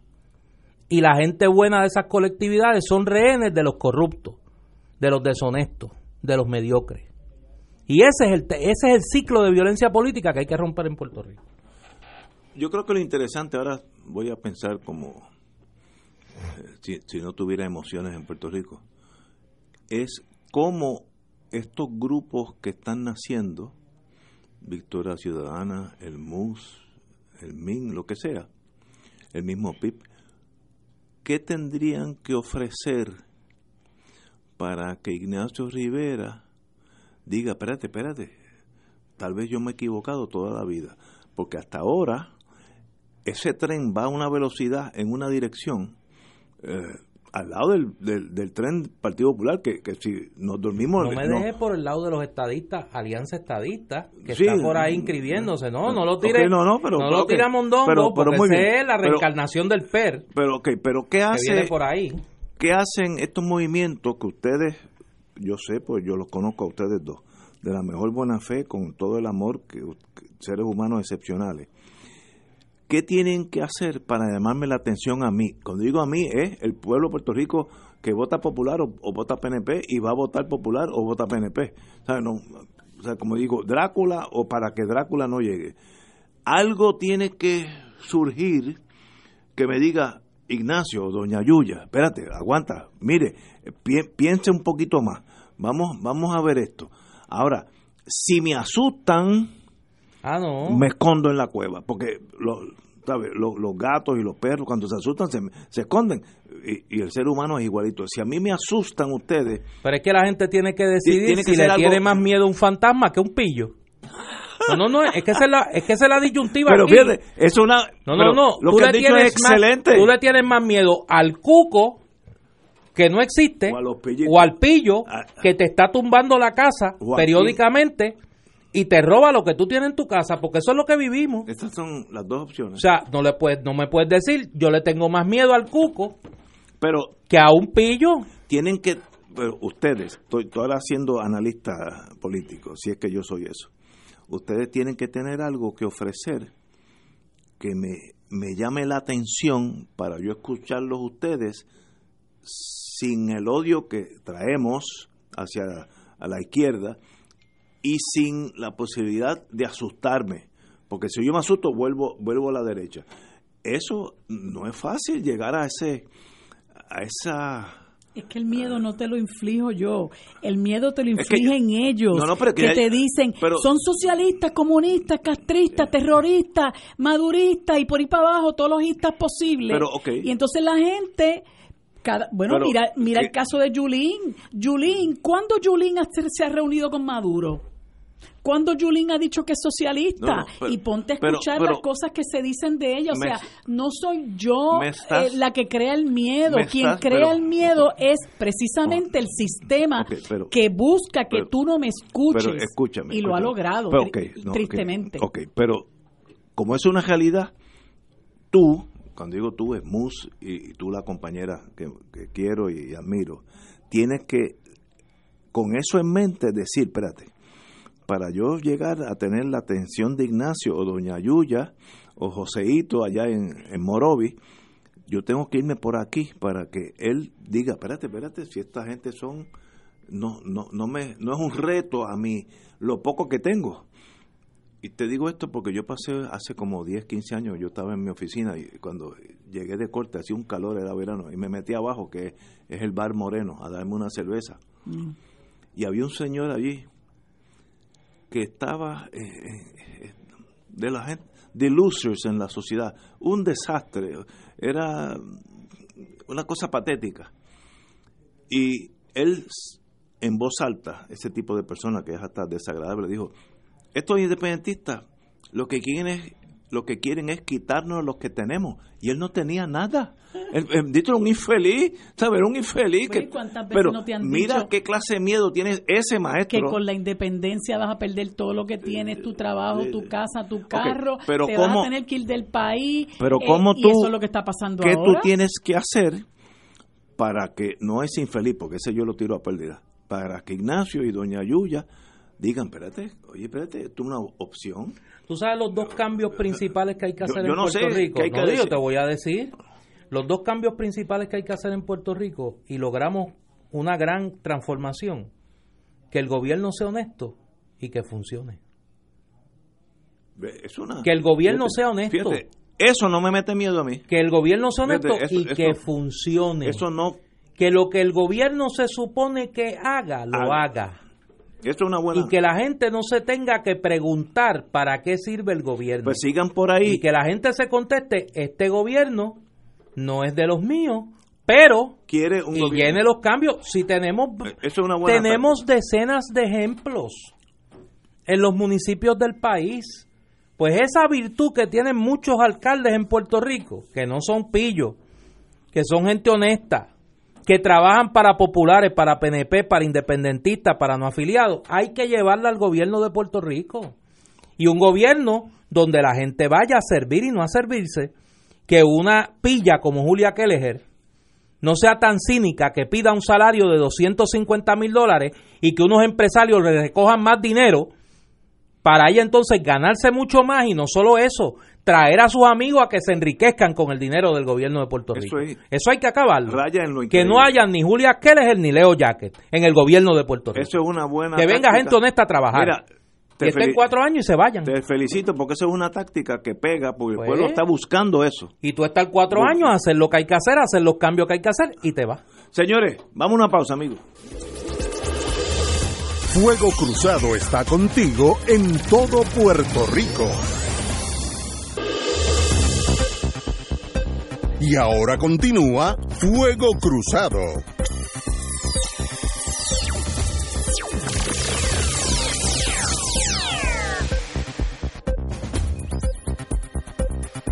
Back in the US Gracias a todos los amigos que me han mandado desde hate mail, así ah, por ahí. No, no, esto, eh, oye, revuelve a los nativos, pero muy bien, para eso es que está este programa y, y como yo digo, aquí no hay ni bueno ni malo, todos somos eh, bueno en ese sentido. Bueno, vamos para San Juan ahora, nuestra ciudad, que los tres somos de aquí. La senadora Zoela Boy, que si no me equivoco fue secretaria de corrección bajo Roselló Padre. Bajo Roselló Padre. ok.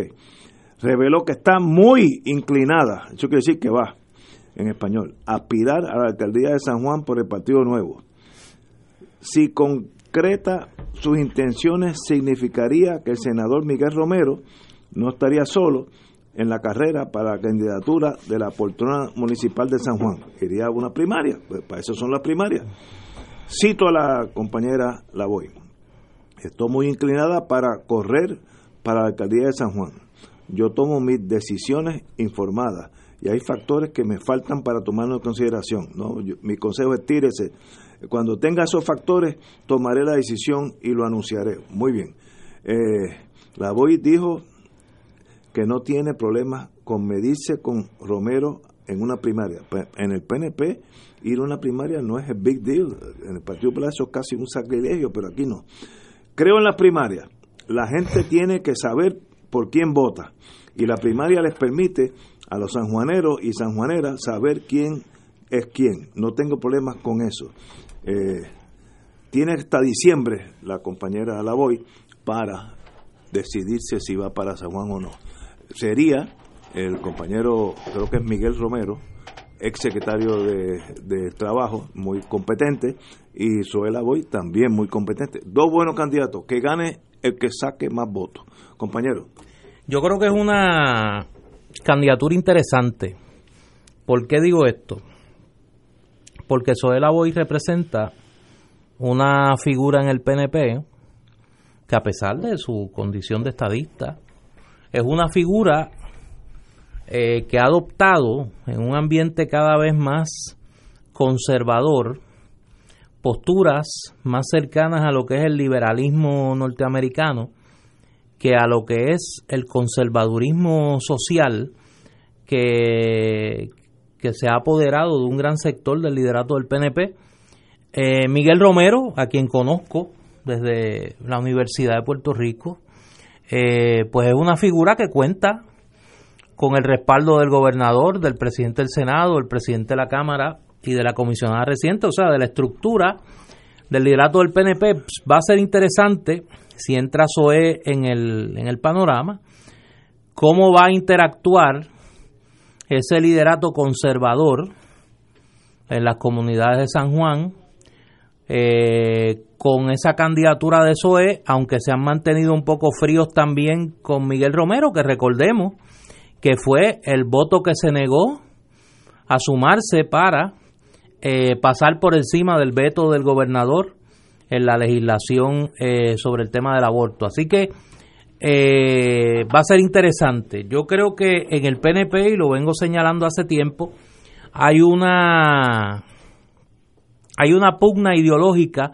no por el tema del estatus, sino por la agenda socioeconómica de ese partido. Y en ese sentido, me parece que la contienda en San Juan podría ser un buen barómetro si, por ejemplo, entrara un tercer candidato respaldado por esos sectores conservadores al interior del PNP, porque serían dos sectores, dos candidatos que están eh, identificados en esos asuntos con la línea más progresista y más liberal. Yo creo que para, eh, para la contienda yo creo que es saludable. Para, en términos generales, para San Juan, la entrada de, de Soela Boy eh, en la contienda. Eh, yo creo que San Juan va a ser un va a ser un campo de batalla interesante en las elecciones del 2020. No, y en el Partido Popular hay dos también. Está Valdés y ¿cómo se llama la, la senadora? Rosana López. Rosana López. Hay dos de verdad. Sí, hay dos, sí. No, no me digas eso. Sí, hay dos Tú estás muy, tú estás muy contaminado de, esa mentalidad. los dos este. son buenos en el PNP y los dos son buenos en el Partido Popular. Que, es, que salga, que saque más votos. Yo creo que Rosana López, a quien conozco hace mucho tiempo, eh, es una persona seria, honesta. Eh, creo que está comprometida con la gente. Eh, y para de contar ahí. No, yo, yo la conozco, una persona de primera clase. también conozco a Armando Valdez, también son de primera. Los dos son buenos. Pero para eso es que está el, el pueblo popular que elegirá uno de Bueno, y vamos a ver el resto de opciones que se que se presentan finalmente al electorado en San Juan. Por eso es que te digo que a lo mejor... Con esos dos hay Bueno, no, pero van a haber más opciones. No me digas eso. Van a haber más opciones en San Juan. Van a haber más opciones en San Juan y va a ser una contienda. Lo único que te puedo decir es que va a ser una contienda interesante. Compañero, ¿usted tiene algo que decir sobre San Juan? No. No, usted... allá los PNP y allá los populares. Digo, ¿y el resto de los sanjuaneros? Sí, pero Cuando, en la primaria. Ah, no, en la primaria, no, eso es un asunto del PNP y del Partido Popular. Después que se define la primaria, bueno, pues este habrá que ver qué vamos a hacer el resto de los sanjuaneros, ¿verdad? Y cómo contrasten esas opciones con el resto de opciones que haya. Exactamente. Si es que hay otras opciones. No, no, no, va a haber otras opciones. hay que, ver. Tú me estás tratando de decir algo. Sí, hay que ver cómo esas opciones van a contrastar con las demás opciones. Bueno, ya veremos. Lo importante es que el que salga para San Juan, hombre o mujer, tenga los mejores intereses de San Juan en su, en su plataforma del partido que sea, porque eso es irrelevante. Lo importante es un buen administrador en San Juan. Oye, ¿qué pasó con la candidatura de, ¿De Santini? Santini no que volvía. Yo no he oído más de eso, no. ¿Tú no lo has oído No, más? no, no. ¿No? ¿Y por qué? No, no, no sé, no sé, no. ¿Por qué no. está tan callado? No, no, yo Sí. ni, ni he Yo oído. creo que le va, eh, yo creo que le va mejor con la agenda cargada que tiene para la que necesita con 48 horas. Oye, ahí Un estaba día lo de de... 48 No, horas. y ahí estaba lo de la Guardia Nacional. Ajá. También. El contrato en el Senado. Militares de... Oye, ¿en qué paró lo de la investigación no de la sé, Guardia no, yo no Nacional? sé tampoco, yo- No, tú no sabes de eso. Nada, yo no sé nada. ¿Qué pasó? Ahí había no sé movimiento en el bullpen. Pero eso no era Guardia Nacional, eso era State Guard, que es una una copia... Sí, pero había movimiento en el bullpen. No, pero yo no No te pongas, ahora te digo yo, no te pongas con tecnicismo. No, no. Tú sabes que había movimiento de en el verdad que bullpen. no No, sé. tú no sabes. No solamente no sé. No ni quieres voy- saber. Ni, ni voy a saber. Que, Qué que está mejor. Tenemos que ir a una pausa. Siete menos cuarto. Fuego Cruzado está contigo en todo Puerto Rico. Y ahora continúa Fuego Cruzado.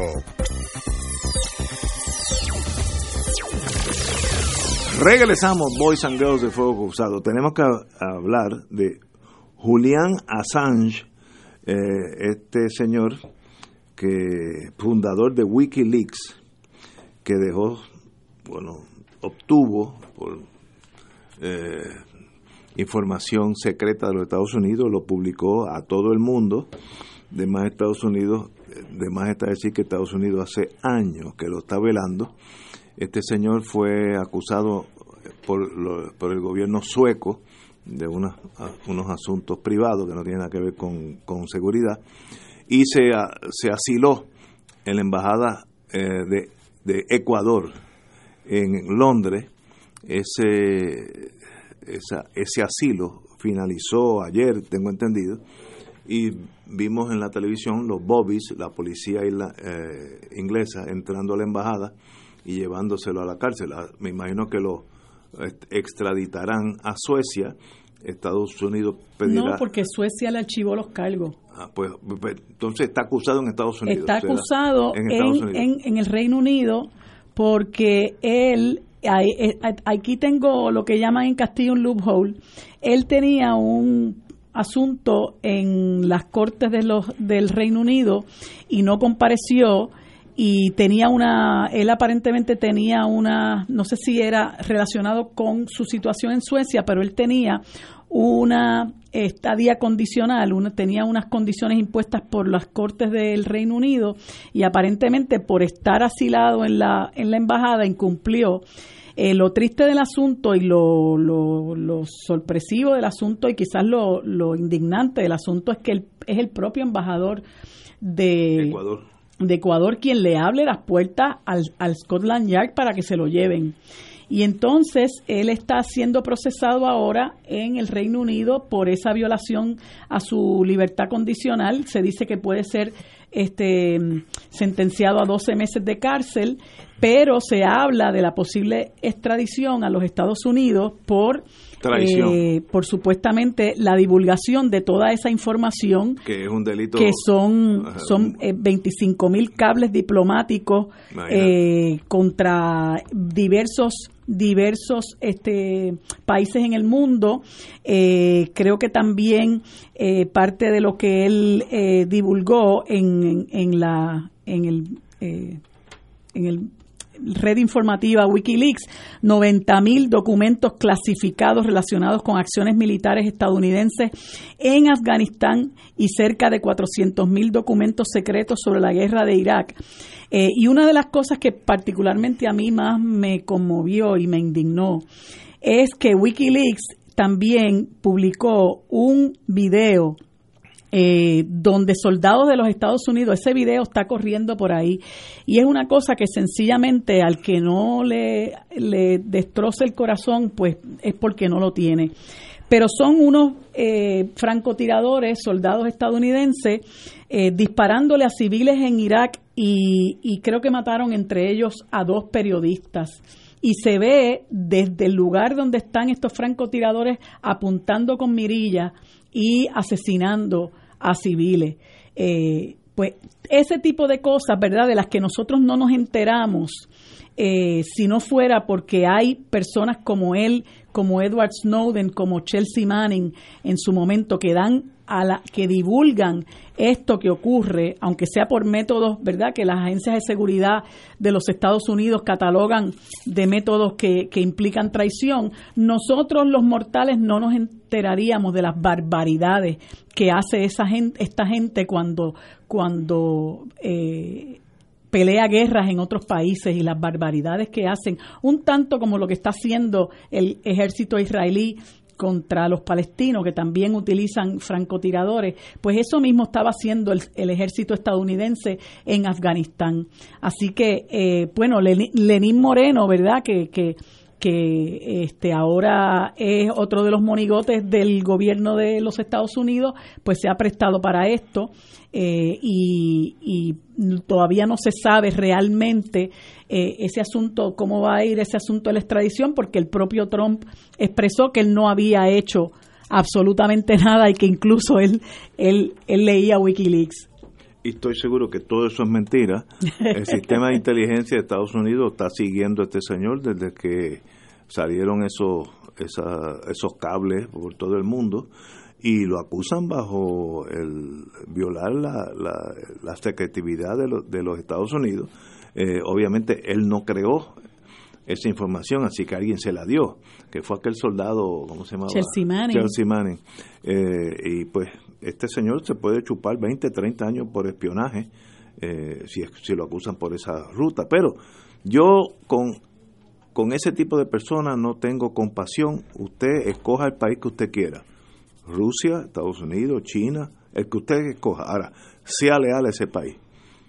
O, ¿sabes? No, no puedes estar adentro y ser traidor, porque para mí es sencillamente paredón y no hay, no hay culpa, es sencillamente ejecución. O es usted leal de Estados Unidos o es enemigo de Estados Unidos. Esas son las dos opciones. Ah, que tú eres ruso y eres leal a Rusia. Muy bien por, eso eres ruso, así que con eso no hay, no hay problema. Así que este señor, yo espero que no me cojan para el jurado cuando, cuando vaya a juicio, porque tiene un voto ya en contra de él. Ya, usted está hoy por la Guerra Fría. pero imagínate, Chelsea Manning la, la, la, la, indultó Obama. O sea, ¿de qué estamos hablando? Mal, mal hecho. No, porque realmente el pueblo merece saber qué es lo que están haciendo estos truanes con el dinero, porque ahora mismo ese, ese presupuesto militar que tienen los Estados Unidos es una cosa aberrante. Con eso se acaba la pobreza en el mundo entero y ellos lo utilizan para qué? Para colocar y, y, y destronar gobiernos en el mundo según les según les parece, ¿verdad? Lo que pasa es que ya ahora la unipolaridad está bastante tambaleando, ¿no? Y eso se está probando con Venezuela. Pero, pero el, pues, el país, el mundo tiene derecho a saber lo que esta gente hace. Si no llega a ser por gente como Snowden, como Chelsea Manning, como, como Julian Assange, nosotros no sabríamos las barbaridades que hacen los Estados Unidos en los lugares donde, donde crean la guerra y tenemos derecho a eso. Yo no tengo problema con ni Assange ni Chelsea Manning, ni cómo se llama el otro, el que estaba... Snowden. Snowden. Yo no tengo problema. Ahora, cuando yo te cojo, perpetua porque sencillamente eres traidor a la patria. La patria que tú, escojas. ya tú estás excusado del jurado. Mira, déjame añadir una nota, una nota al cárcel porque no quiero. Obviamente, buen abogado. No quiero intervenir en el debate de ustedes. Julian Assange es australiano. Es australiano, sí. Sí, es australiano. Lo que pasa es que se ha dedicado a. Malandrín. Es australiano, sí. Se ha dedicado a divulgar esos secretos. Mira, antes de irnos. Tenemos que irnos. En Librería El Candil este fin de semana hay gran variedad de actividad cultural. Mañana viernes a las 5 y 30, proyección de la película Green Book, ganadora del Oscar a Mejor Película, con Vigo Mortensen y Marshall Ali como Mejor Actor de Reparto. El sábado, el sábado va a estar bueno. A la 1 eh, se presenta El Escudero del Rey de Gloria González Agosto, una novela de aventura, amor y acción. A las 3, Poesía Indispensable, un viaje por los sentidos, presentación de tres libros de eh, José Murati. En la punta de los dedos, Utopías descifradas y la ruta de la seda. Y a las 5 y 30, el conversatorio Los buenos del caos con el maestro Eduardo Lalo. María, Eso es caviar. Eso es, pero filete. El domingo a la una de la tarde, Sandino on the Border de Mark Zimmerman, una colección de cuentos ambientados entre las fronteras de Estados Unidos, México y Nicaragua, narrado con diferentes voces, escritos por este autor eh, norteamericano especializado en temas latinoamericanos. Y a las 3, nuevamente, Oye. el gran actor puertorriqueño Teófilo Torres, en su monólogo Papo Impal está quitado. eso Un donativo de 10 dólares, sí, eso es, como diría Ignacio, big time. Big time, big time. Oye, Lalo va a estar en Ponce Oye. el sábado. Qué bueno, eso es Lalo es uno de los- De las personas, Embajadores del cinismo creativo sí, de los en Puerto analistas Rico. mejores que yo he visto en mi vida. Sí. Lalo es una cosa extraordinaria. Y cantó a Julia Keller cuando nadie se atrevía. Se quedó corto cuando le dijo nada más que parcelera. Señores, hasta mañana, amigos.